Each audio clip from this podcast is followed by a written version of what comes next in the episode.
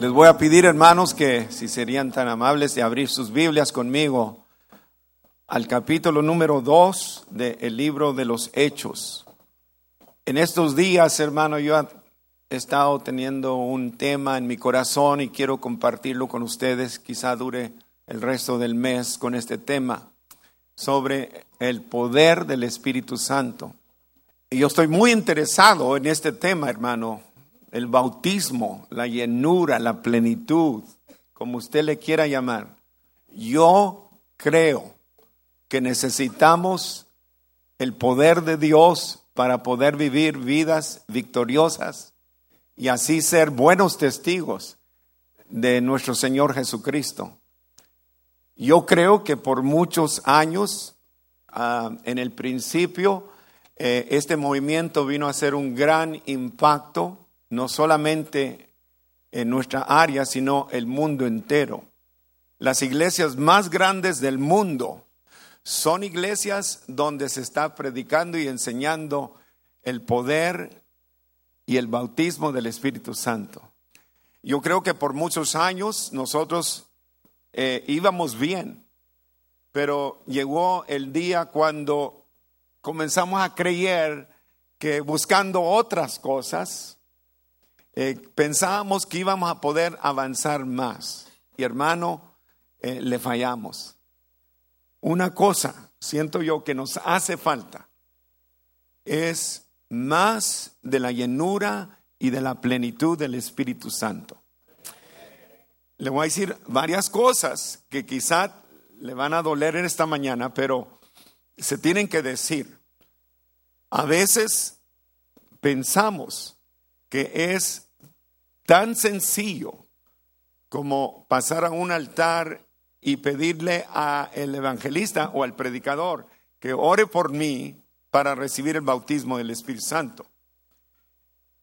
Lo hacemos muy sencillo a veces, pero nos olvidamos de cosas importantes que nosotros tenemos que ser responsables para que verdaderamente haya un mover, una llenura sobrenatural del poder del Espíritu Santo. Y en esta mañana yo quiero hablar sobre una de esas cosas que nos está faltando.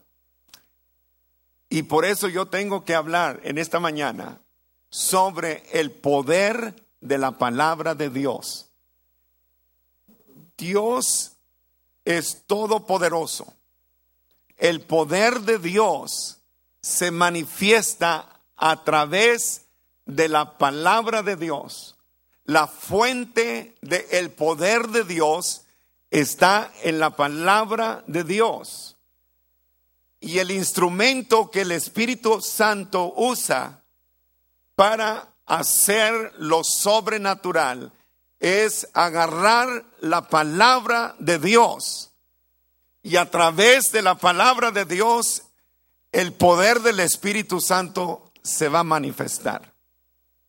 Tenemos que ser estudiantes de la palabra de Dios.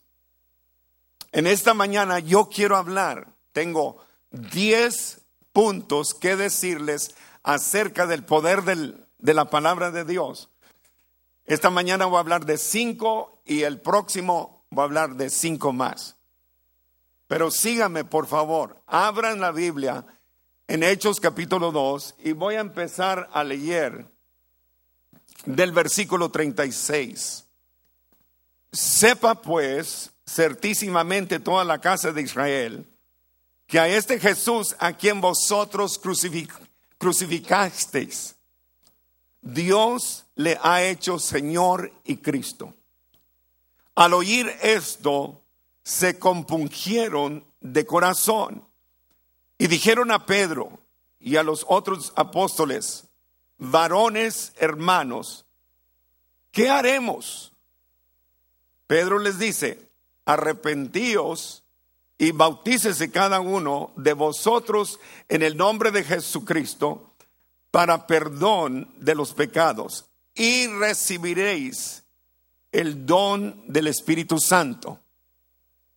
Porque para vosotros es la promesa y para vuestros hijos y para todos los que están lejos, para cuantos el Señor nuestro Dios llamare. Y con otras muchas palabras testificaba y les exhortaba.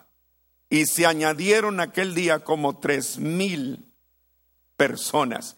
Y perseveraban en la doctrina de los apóstoles, en la comunión unos con los otros, en el partimiento del pan y en las oraciones.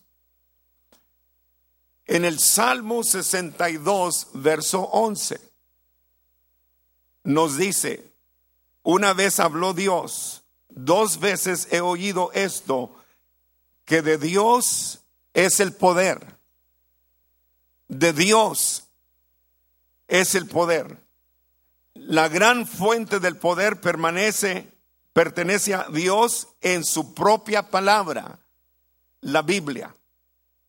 Nosotros a veces queremos y anhelamos el poder de Dios para poder ser victoriosos. Y lo queremos hacer muchas veces olvidándonos de la palabra de Dios. Eso no está bien. Eso no debe de ser.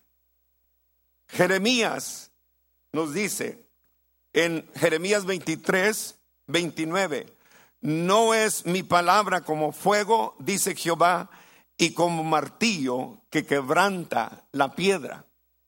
La palabra de Dios es poderosa. La palabra de Dios tiene poder para hacer lo imposible. Y nosotros tenemos que ser estudiantes de la palabra de Dios si queremos ser usados por Dios y si queremos ser victoriosos en la vida como cristianos y seguidores de Cristo. Ya no es tiempo para ser ignorantes de la palabra de Dios. La escritura nos dice que el pueblo de Dios perece por falta de conocimiento. Usted y yo no tenemos excusa. Usted debería ser un estudiante. Necesita venir a la iglesia con su, con su Biblia. Necesita aprender a tomar apuntes, escribir notas, escribir citas. Tiene que dedicarse a ser un estudiante de la palabra de Dios. La escritura nos enseña que la palabra de Dios es como una semilla. Cuando la semilla crece, la semilla va a dar fruto. Sin embargo, hay muchos cristianos que después de tantos años todavía no se manifiesta fruto en su vida. Y algo está mal. Algo, le estamos fallando en algo. Muchas veces buscamos cosas que nos puedan dar una buena emoción. Buscamos conciertos, buscamos un buen experiencia emocionante. Cantantes hoy en día, muchas veces me frustro porque todo lo que están conmoviendo o todo lo que están promoviendo es una bonita emoción. Y a veces pueden tener una multitud a gritos y a saltos. Pero hermano, créamelo, eso no lo va a hacer. Necesitamos la sustancia. Necesitamos el alimento de la palabra de Dios. No se trata de tener una buena emoción. No se trata a veces de gritos y saltos. Se trata de algo más de una sustancia que va a permanecer para siempre y que me va a hacer a mí un cristiano bien acementado, bien fuerte en los caminos de Dios y en las buenas y en las malas. Nosotros podemos dar buenos testimonios de la realidad de Jesucristo, del poder de Dios, del poder sobrenatural de Dios. Pero necesitamos la palabra de Dios ¿Cuántos dicen amén a eso? Viniste en esta mañana Llegaste a este sitio en esta mañana con intención y con propósito de aprender algo de Dios. O viniste porque quieres complacer a alguien solamente. Hermano, si tú no has venido con intención y propósito de recibir la bendita palabra de Dios y aplicarla a tu vida, tú estás malgastando tu tiempo. En esta mañana, yo creo que necesitamos el poder de la palabra de Dios para ser cristianos efectivos y poderosos y victoriosos para la honra y la gloria de nuestro Señor Jesucristo. Y si usted quiere, le puede dar un buen aplauso al Señor.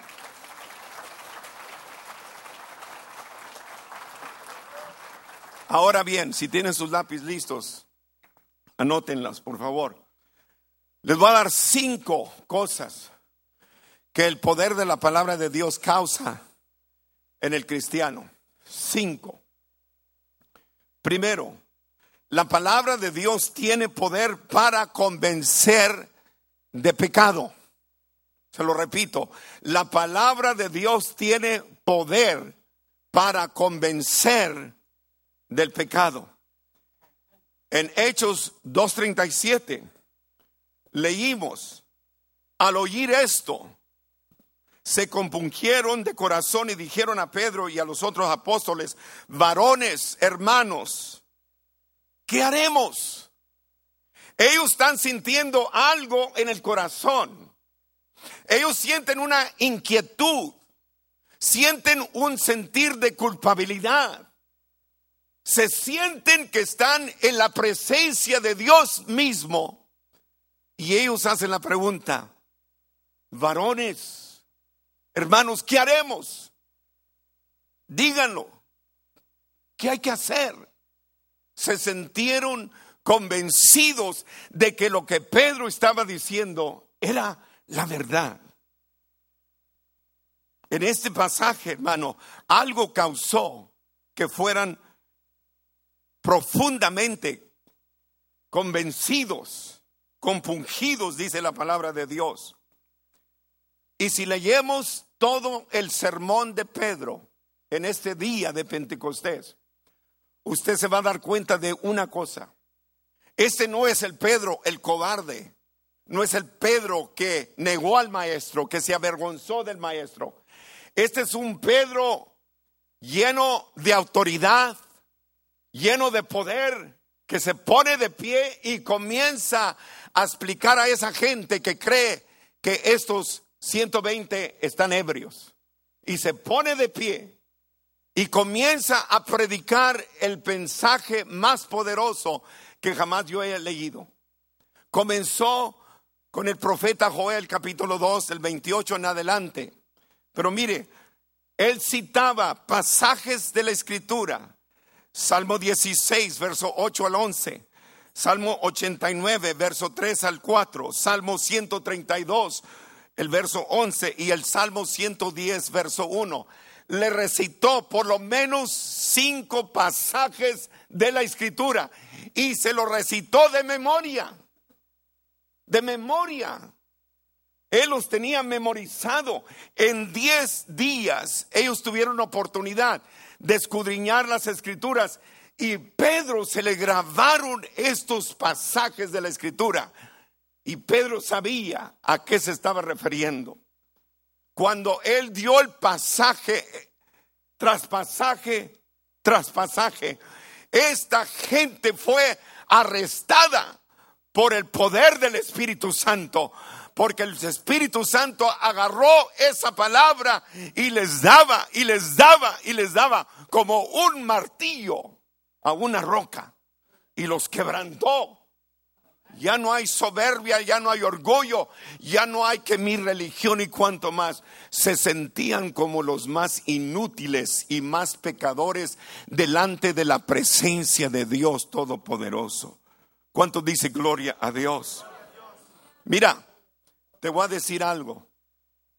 Si tú quieres, si tú deseas producir convicción en los corazones de otros hombres, en los corazones de tus propios hijos o familiares. Tú necesitas darles la palabra de Dios. Dales y darles la palabra de Dios. Aunque se las tengas que poner por escrito allí enfrente de ese espejo donde ellos se lavan la cara. No hay como leer la palabra de Dios. Póngaselo en el baño, póngaselo en la recámara, póngaselo en la refri, no importa, pero déles la palabra de Dios. Es lo único que los va a convencer de pecado, porque necesitan algo poderoso para que los haga entender de que están mal delante de Dios. Y lo primero que se necesita es la palabra, porque la palabra es el poder de Dios para compungir, convencer del pecado. ¿Cuántos de los que estamos aquí oímos la palabra de Dios? Y hermano, el Espíritu Santo nos convenció de nuestro pecado y de nuestra necesidad de Dios. A ver, ¿cuántos de nosotros, la mayoría de los que estamos aquí? Gloria a Dios por la palabra de Dios. La palabra es poderosa y se necesita usar. Si queremos convencerlos del error y de la maldad y de la necesidad de Dios. Número dos, número dos, la palabra de Dios tiene poder para no solamente convencer, sino tiene poder para regenerar, regenerar. Ese es el poder de Dios. Regenerar quiere decir hacer de nuevo, quiere decir transformar, quiere decir dar otra oportunidad al hombre para que conozca a Dios y para que entre en comunión y compañerismo con Dios. Esa es la palabra regenerar. Primera de Pedro, capítulo 1, verso 23, dice así, siendo renacidos no de simiente corruptible, sino de incorruptible, por la palabra de Dios que vive y permanece para siempre. Alabado sea el nombre de Jesús. Es lo único que tiene un valor eterno. Es lo único que sobrevive todos crisis de la vida. Es lo único que tiene poder para ir más allá hasta la eternidad. El cielo y la tierra pasará, pero mi palabra no pasará, dice el Señor mi palabra cumplirá el propósito por cual ha sido enviada. Dele un fuerte aplauso al Señor. Santiago 1:18, mire lo que dice. Él de su voluntad nos hizo nacer por la palabra de verdad para que seamos primicias de sus criaturas. La palabra de Dios nos hizo renacer. No importa qué tan malo haya sido, no importa qué tan sinvergüenza, puede haber sido un ladrón, un narco, puede haber sido un abusador, no importa, puede haber sido un maldiciento, una boca sucia, puede haber sido un adúltero, un fornicario, un ladrón, un ratero, qué sé yo. La palabra de Dios tiene poder para renacer al más vil pecador. Y Dios escogió lo vil y lo sucio para confundir la sabiduría del hombre. ¿Cuántos dicen gloria a Dios? Alabado sea su nombre. Dele un fuerte aplauso, está bien, hermano.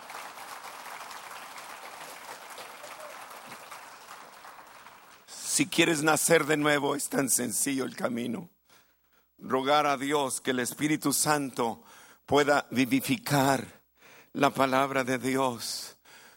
Ustedes padres cuando están orando por sus hijos, oren que el Espíritu Santo tome esa palabra y la haga viva en el corazón. Y va a reventar la semilla. Y la semilla cuando revienta, hermano, da señales de que algo viene por delante que no lo esperábamos. Un fruto algo viene por delante cuando la semilla revienta. No importa cuántos años esté la semilla allí, a su tiempo, si tú la siembras, Dios va a hacer algo. ¿Cuántos dicen gloria a Dios? En la Biblia tenemos ejemplo tras ejemplo tras ejemplo. La Biblia es e, es dada para enseñarnos. No son nomás historias que Dios quiso poner en la Biblia. Nos introdujo a personajes y historias para que aprendiéramos de ello. Tenemos la historia de el eunuco. Tenemos la historia de Cornelio. Tenemos la historia del carcelero.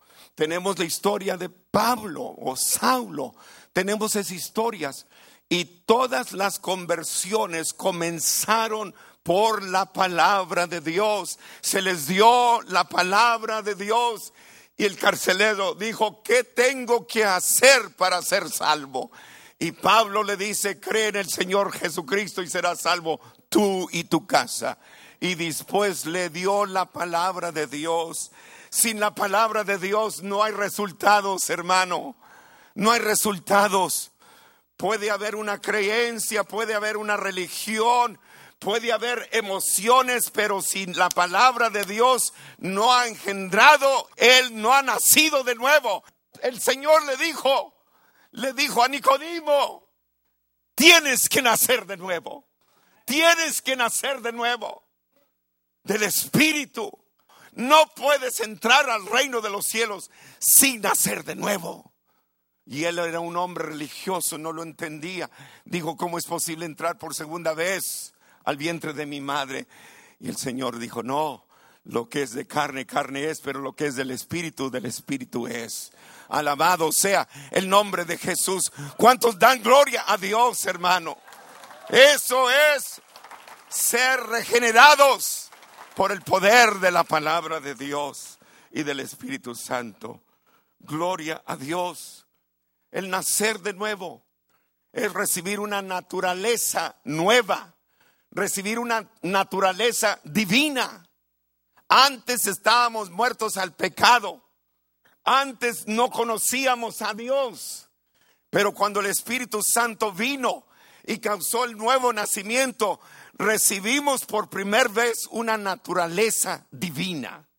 Dice 2 de Pedro 1.4 dice, por medio de las cuales nos ha dado preciosas y grandísimas promesas, para que por ellas llegases a ser participantes de la naturaleza divina, habiendo huido de la corrupción que hay en el mundo a causa de la concupiscencia hemos recibido una nueva naturaleza, una naturaleza divina. Ahora sí conozco a Dios, ahora sí sé quién es Dios, ahora le puedo decir, Él es mi pastor, ahora sí lo conozco yo.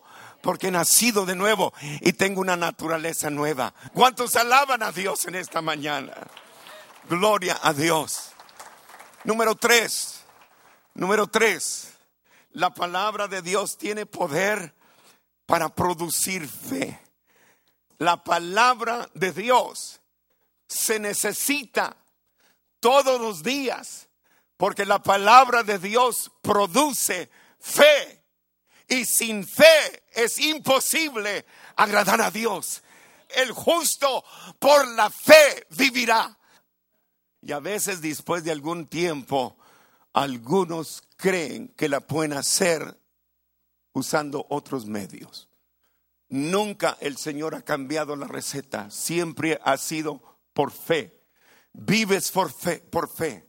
No vives por una emoción, no vives por lo que ves o lo que sientes, vives por la fe, la fe en un Dios todopoderoso.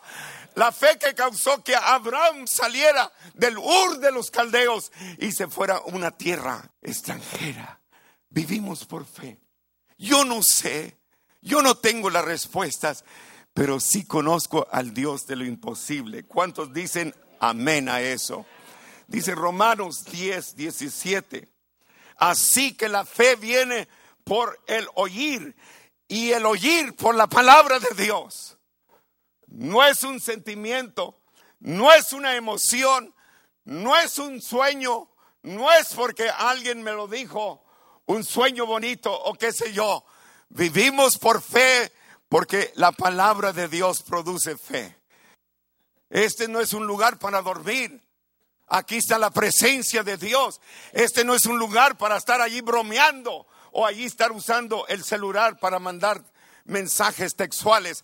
Estamos en la presencia de un Dios todopoderoso y tú necesitas poner atención, porque la fe viene por el oír la palabra de Dios. Gloria a Dios. La fe es el producto de una causa cierta. Y esa causa es la palabra de Dios. La palabra de Dios. ¿Sabía usted que hay fe que salva al pecador? Se llama o le llamamos fe salvadora. Varones, ¿qué es menester que yo haga para ser salvo? Y Pablo le dice, cree en el Señor Jesucristo y serás salvo tú y tu casa. Y luego en el verso 32 del capítulo 16 de Hechos dice estas palabras. Y le hablaron la palabra del Señor y todos los que estaban y a todos los que estaban en su casa. Pablo se aseguró de darles la palabra de Dios. Ese es el fundamento sólido que yo y usted necesitamos tener. No nos convertimos a Cristo porque éramos buenos hombres y mujeres. No nos convertimos a Cristo porque veníamos de una familia aún cristiana. Nos convertimos a Jesucristo porque oímos la palabra de Dios y la palabra era como un martillo que me golpeaba y me golpeaba y me golpeaba y yo me sentía miserable delante de la presencia del Señor. Y cuando vinimos, vinimos con lágrimas y con arrepentimiento. No vinimos jactándonos. Vinimos humildemente a pedir perdón. Ten misericordia, dijo el que entró al templo. Allí atrás se puso y nomás se golpeaba el pecho y decía, ten misericordia de mí, un pecador. Ten misericordia de mí. Y ese es lo que el Espíritu Santo, usando la palabra de Dios, causa. Cual sea tu necesidad, cual necesidad tú tengas en tu vida, necesitas encontrar una promesa de la palabra de Dios.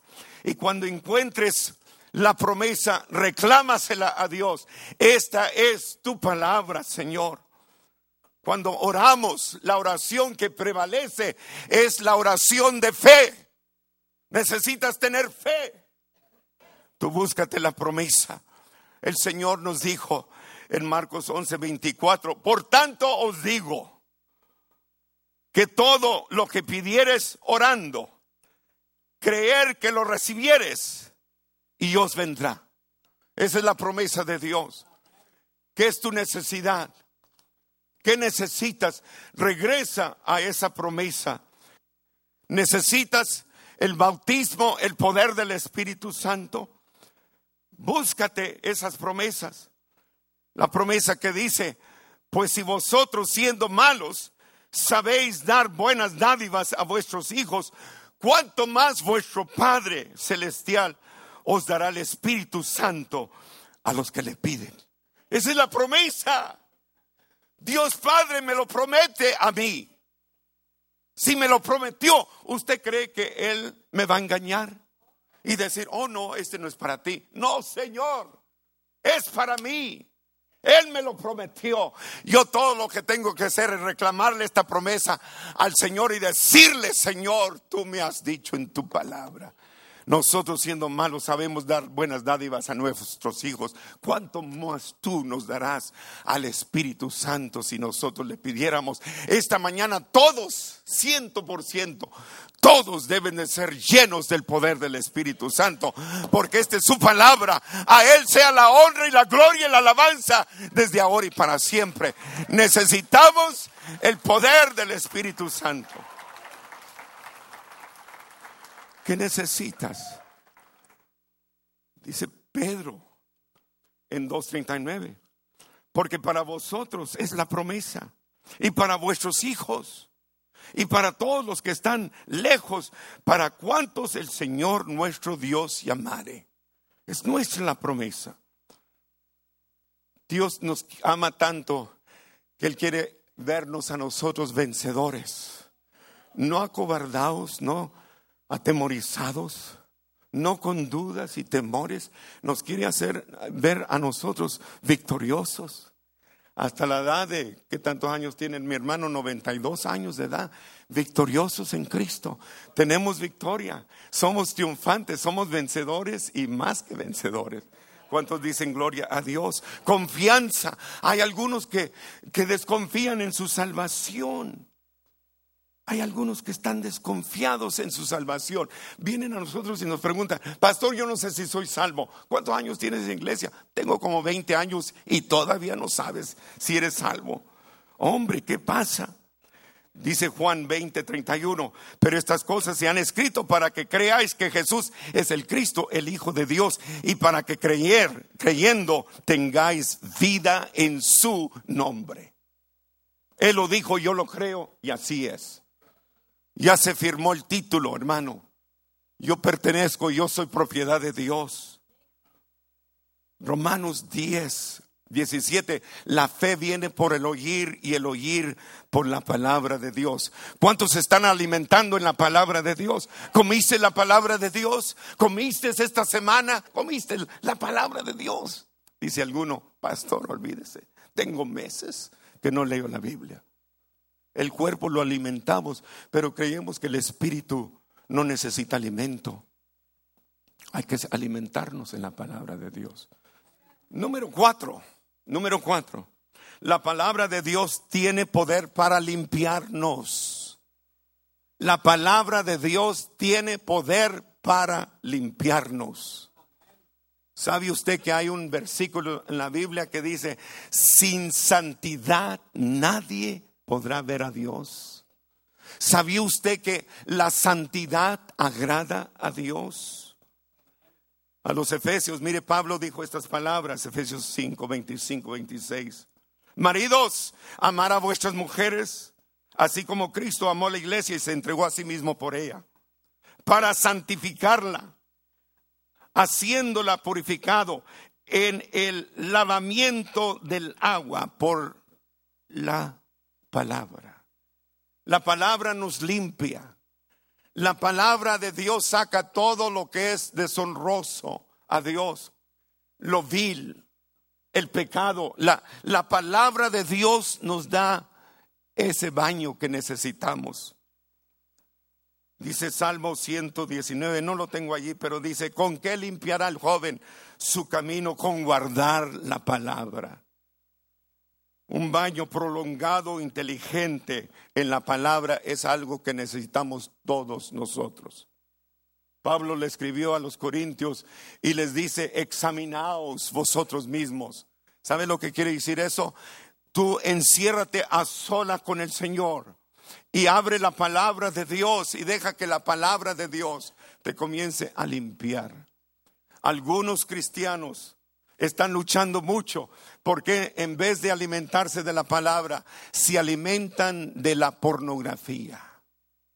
Oiga hermano, qué asqueroso lo que está saliendo hoy en día. Fuimos a un mercado esta semana y mi esposa me enseñó un magazine en la primera página, hermano. Mujer con mujer besándose, hombre con hombre besándose. ¿Sabe qué es la intención de esa gente? De ganarse a los niños a una temprana edad, cuatro y cinco años. Ellos andan buscando para ganarse a los niños. Allí tenemos en las escuelas públicas ya esa gente enseñando y introduciendo ese estilo de vida. ¿Sabe usted, hermano? ¿Sabe que esa es abominación ante Dios? ¿Sabía usted eso? ¿Sabía usted eso? Y si usted ve a un hijo o una hija con esas tendencias, usted no suelte toda la ira, hermano. No haga eso. Dele la palabra de Dios. Enséñele cómo eso deshonra y desagrada a Dios.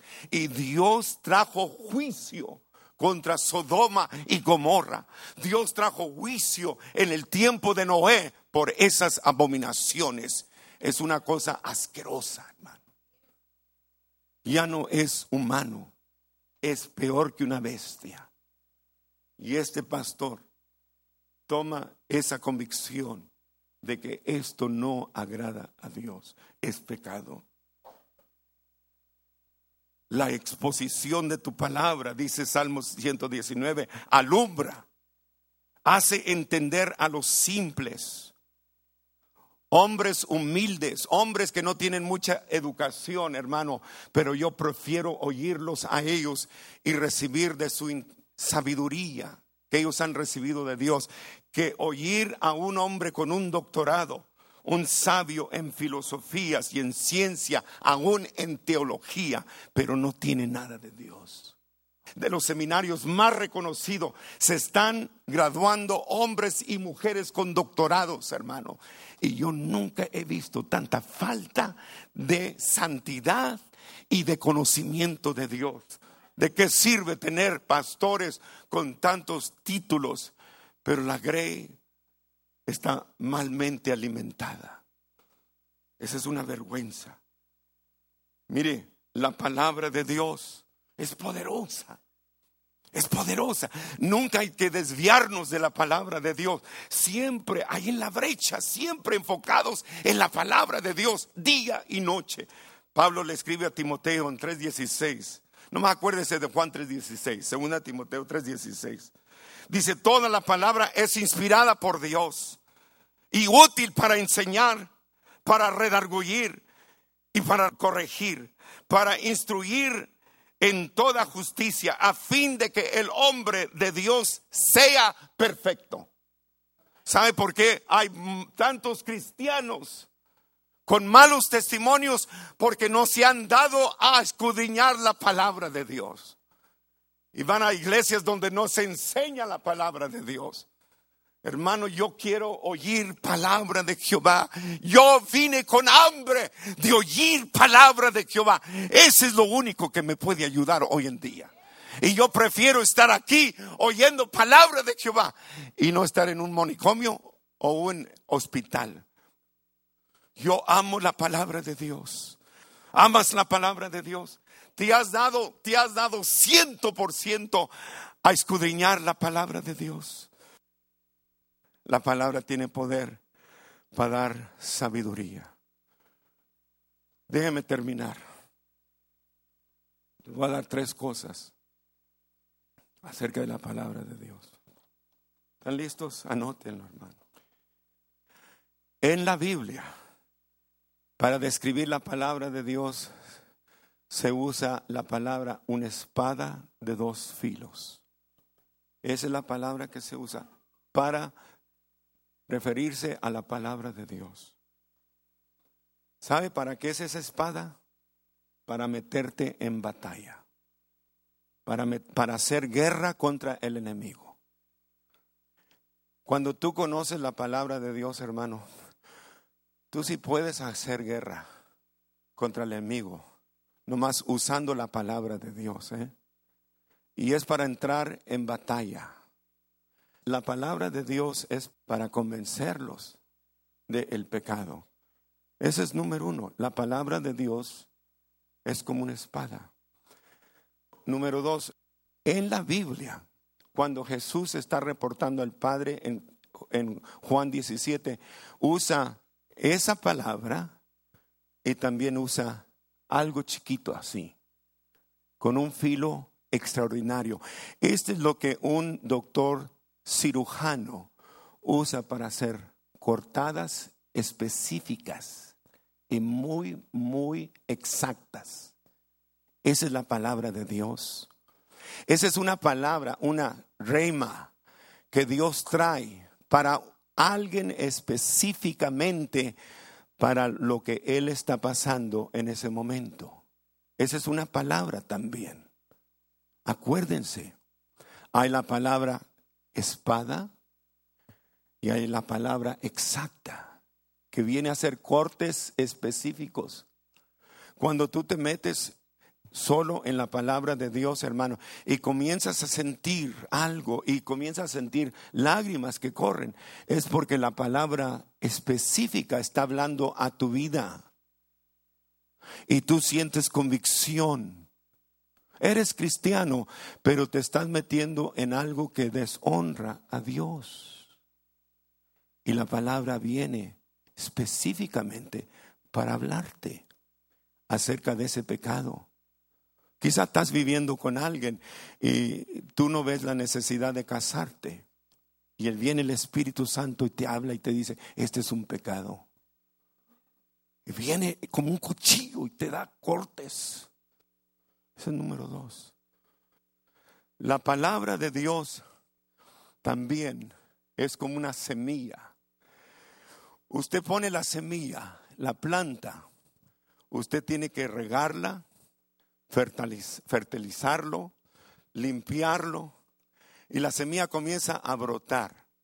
Y salen plantas bonitas, ¿verdad? ¿Cuántos dicen amén a eso? Yo recientemente tuve una experiencia. En mi casa tengo una maceta y tengo una planta que parece una palmita, hermana, de esas palmitas bonitas. Que hace como 20 años un hermano de aquí de la iglesia nos regaló esa planta y la puso en esa maceta. 20 años en esa maceta. Una planta que para ahorita debería de haber sido un árbol. ¿Y sabe que se me prendió el foco? Dije yo, oh, el daño está que esta planta no puede desarrollar porque está muy apretadita y las raíces no se pueden extender. Y yo dije, la voy a sacar y la voy a plantar acá, donde no tenga maceta, donde yo le puedo cuidar y, fertilizar y quitar la hierba. Y yo con mucha dedicación me di un día a sacar la planta. Y cuando saqué la planta, noté que las raíces estaban muy pobrecitas. Casi ni tenía raíces. Y yo oré y dije, ay Señor, haz un milagro. Cuando yo la trasplante, Señor, causa que estas raíces se extiendan. ¿Sabe qué pasó? Se murió la planta. Y el Espíritu Santo me habló y me dijo, así hay muchos cristianos en las iglesias que están metiditos nomás en su plantero, están tan, tan apretados que no se puede extender y no hay raíces, no se han acementado porque están muy cómodos. Y si alguien los saca de ahí, hermano, se mueren. Mire, cosa que no es, ok, cosa que no es, ni, ni, una de las cosas que están aquí son real, son de plástico. Y qué bueno, porque siempre están verdecitas y me gusta eso. Pero sabe que si ese árbol fuera real, hermano, usted sabe que ese árbol no puede estar en, ese, en esa maceta. ¿Cuántos saben eso? El árbol tiene que estar libre para extenderse, para estirar sus ramas para que el viento le pegue. ¿Ok? Necesita el viento y necesita que las raíces se extiendan y se profundicen. ¿Me están entendiendo? Entre más se profundiza la raíz, más comienza a extraer agua que le puede traer nutrición, hermano. Y se está alimentando. Todos los días jala agua, jalando agua. Tarde que temprano ese árbol va a producir, hermano estas naranjitas, estos limoncitos, qué sé yo, produce, porque el árbol está donde debe estar. ¿Tienen la Biblia? Ábranlo conmigo al Salmo 1. Ya, ya, ya, ya, con esto termino, ¿ok? Bienaventurado el varón que no anduvo en consejo de malos, ni estuvo en camino de pecadores ni en silla de escarnecedores asentado, sino que en la ley de Jehová está su delicia, y en la ley de Jehová medita de día y de noche. Será como el árbol plantado junto a corrientes de agua, que da su fruto a su tiempo, y su hoja no cae, y todo lo que hace prosperará. ¿Cuántos dice gloria a Dios? ¿Cuántos alaban a Dios? ¿Cuántos bendicen el nombre del Señor? ¿Deseas la palabra, hermano? ¿Deseas alimentarte de la palabra? Te aconsejo que lo hagas y hágalo muy pronto. Que Dios te bendiga y que Dios te guarde. Vamos a orar. Póngase de pie, hermano.